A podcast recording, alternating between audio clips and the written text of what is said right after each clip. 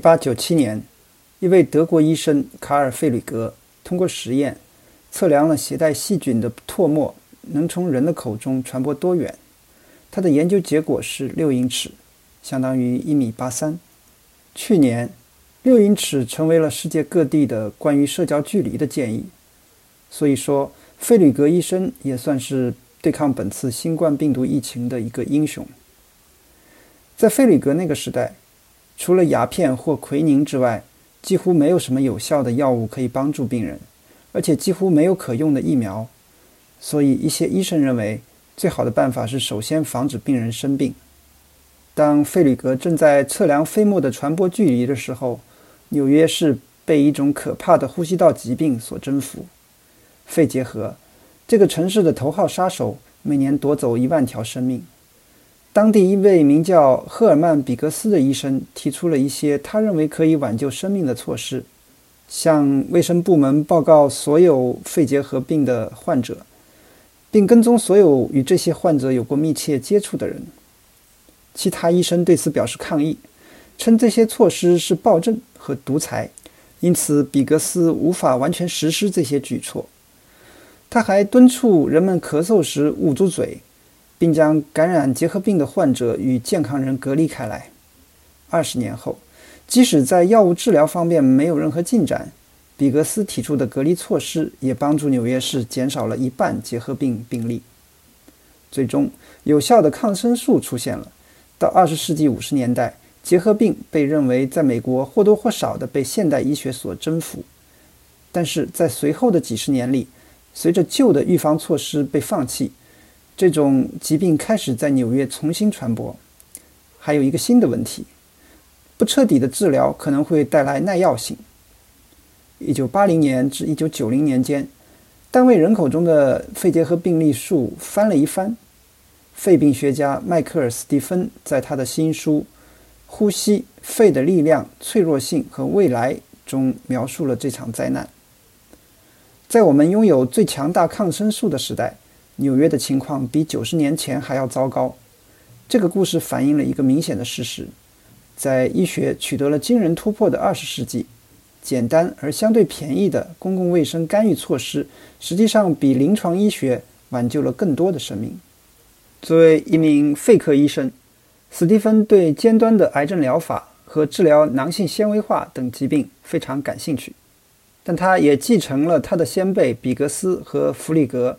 以及他们的继任者威廉·威尔斯的遗志。威尔斯在20世纪30年代把喷气粉和巴兰迪大肠杆菌投入哈佛大学公共卫生学院的讲堂和空调当中，只是为了了解细菌传播在多大范围内能够达到人的肺部。他们都明白一个基本的真理：斯蒂芬坚信，你越想它，这个真理就越深刻。大气是一个公共空间。肺是它的延伸，我们的呼吸把我们彼此联系在一起，也把我们周围的世界联系在一起。我们似乎很难记住这个道理。在无数的语言和宗教中，呼吸是生命的同义词，也是精神或灵魂的同义词。地球在大气中没有氧气的情况下度过了大约二十亿年，除了一些厌氧微生物之外，没有任何生命。慢慢的。蓝绿藻制造的氧气积累起来，为生物的大爆炸创造了条件，而我们现在所看到的一切都依赖于此。英国医生威廉·哈维在17世纪写道：“生命和呼吸是相辅相成的，没有不呼吸的生命，也没有非生命体会呼吸。”当然，他忽略了厌氧菌，但他的要点是对的。即使是植物，也会在一个独立于光合作用的过程中呼吸。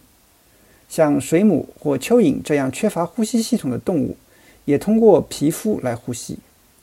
我们的元祖从某种或多或少像鱼的鱼鳔的东西开始，进化出了肺，一种将体内气体交换为大气气体的高效的机制，并把它带到了陆地上。呼吸从我们每个人出生的那一天开始，其他的器官在子宫内已经开始发挥作用了，但独立生活是从我们充满液体的肺第一次膨胀的那一刻开始的。那是我们自己的呼吸。然而，斯蒂芬认为，我们一直忽视了肺的重要性。在现代医学中，我们日常呼吸的节奏、深度等细节很少受到关注。但斯蒂芬告诉我们，佛教和印度教长期提倡的那种呼吸练习，不仅可以改善呼吸状况，还可以改善抑郁和慢性疼痛。一些研究表明，它们可以对抗压力的不良影响。斯蒂芬说，调动呼吸的力量也被证明可以打开抵抗炎症的基因。关闭促进炎症的基因，包括调节能量代谢、胰岛素分泌的基因，甚至控制寿命的 DNA 部分。生命的呼吸确实如此。与此同时，肺部疾病常常被冠以肮脏的称号，难以吸引研究资金和关注。你可能从来没有听说过特发性肺纤维化，实际上受它影响的美国人比宫颈癌还多。患病的存活率也要低得多。肺癌是迄今为止美国最致命的癌症，但对其他癌症的研究获得的资金要多得多。在美国，心脏病和癌症导致的死亡率在很大程度上在下降，但呼吸系统疾病导致的死亡率却在上升。即使在新冠病毒疫情之前，情况已经如此。哮喘的病例每年都在增加，全球范围内。慢性阻塞性肺部疾病的病例也在增加。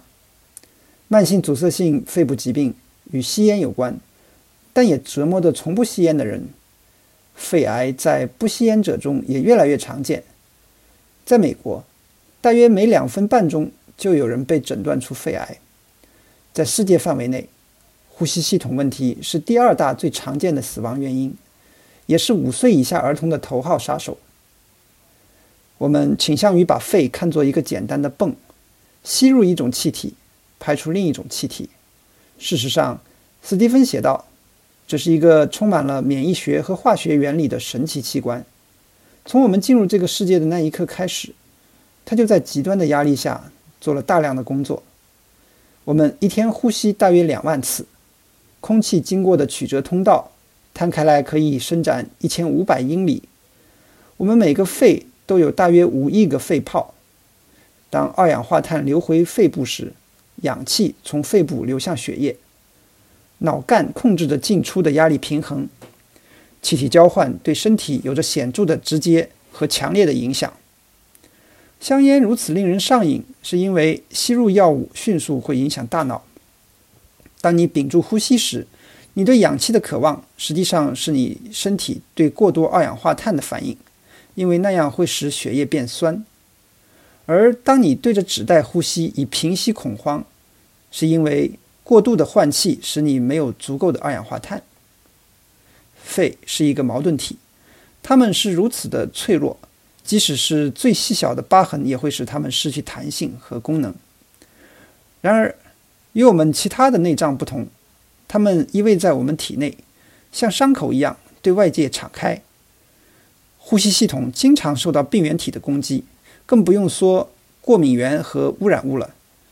因此，我们的肺里有大量的保护细胞，它们像哨兵一样巡逻，还有一排纤毛，不断向上移动一层清洁的粘液，排出所有能排出的入侵物。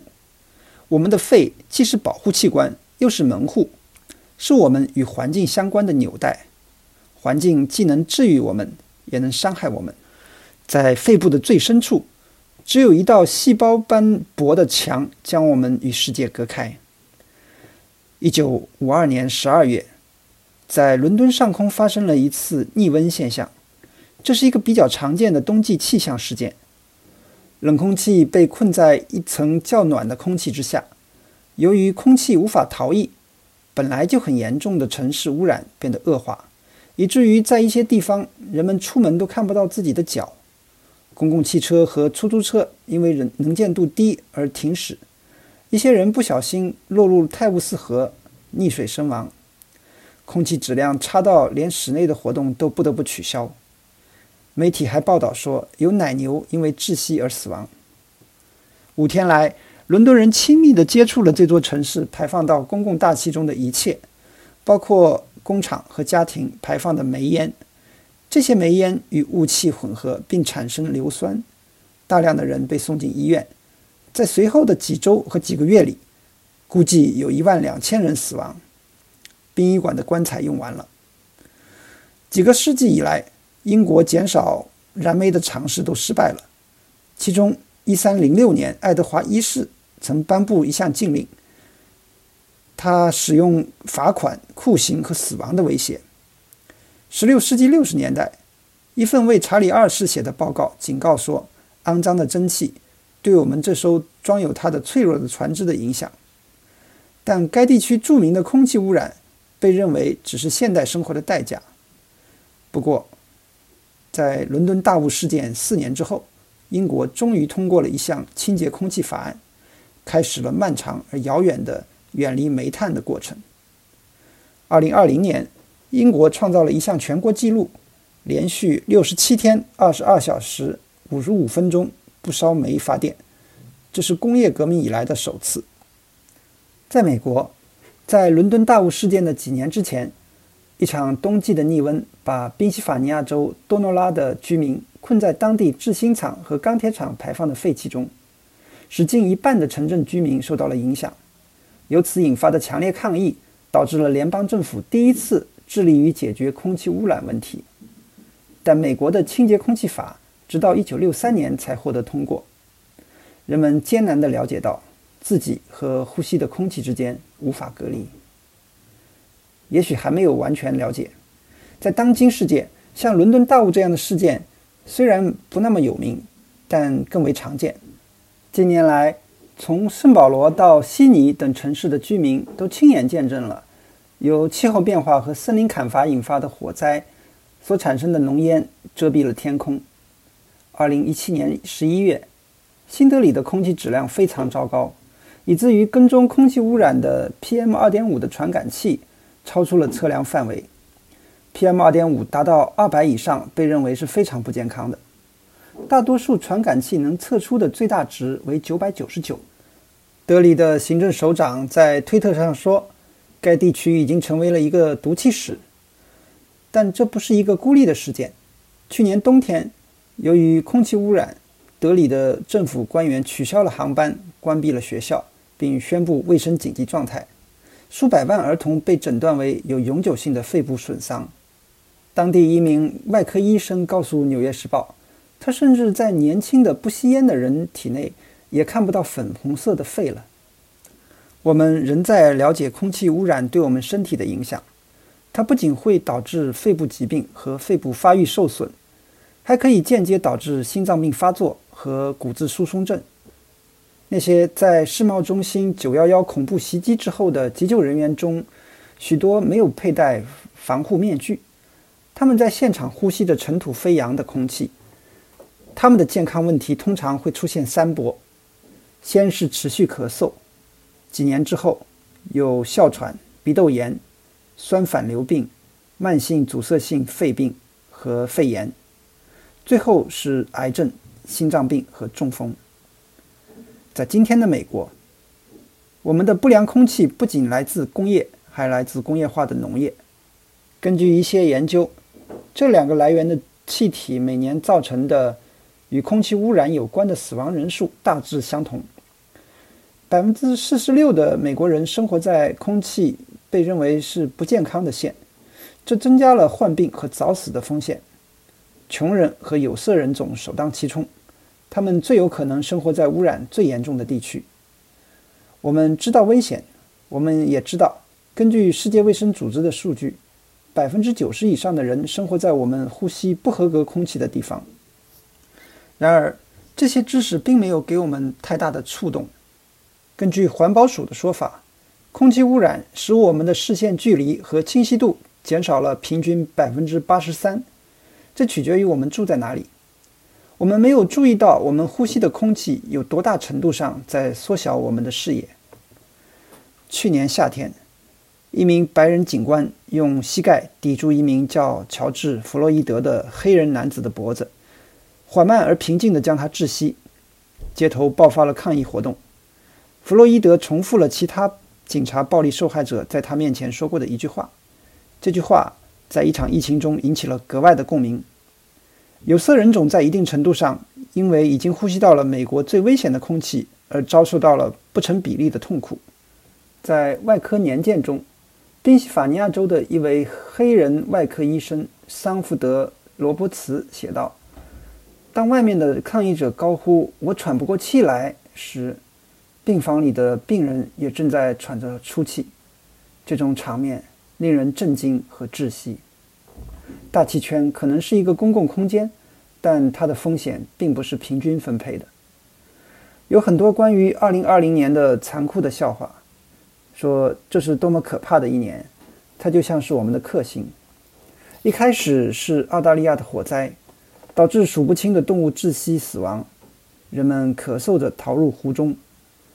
然后出来一则消息，说不明原因的肺炎正在中国的武汉传播。随着时间的推移，地球大气层中气体的不平衡，导致了历史上最活跃的飓风季节。一些地方的降雨量创下了历史记录。而另一些地方的干旱正是雪上加霜。在巴西，雨林和湿地被烧毁。这一连串无情的消息告诉我们，共享的空气无法远离。在美国的西海岸，野火卷走了数千英里的树木、房屋和生命。你可以开车好几个小时，除了烟雾，什么也看不见。烟雾把通常明媚的夏日天空变成了令人不安的。橙色和灰色，空气变得有毒，这是另一个残酷的笑话。在外面呼吸是不安全的，因为有烟雾；但是在里面呼吸也是不安全的，因为有疫情。空气从来没有像现在这样与人们休戚与共，我们承接它的器官也从来没有像现在这样脆弱。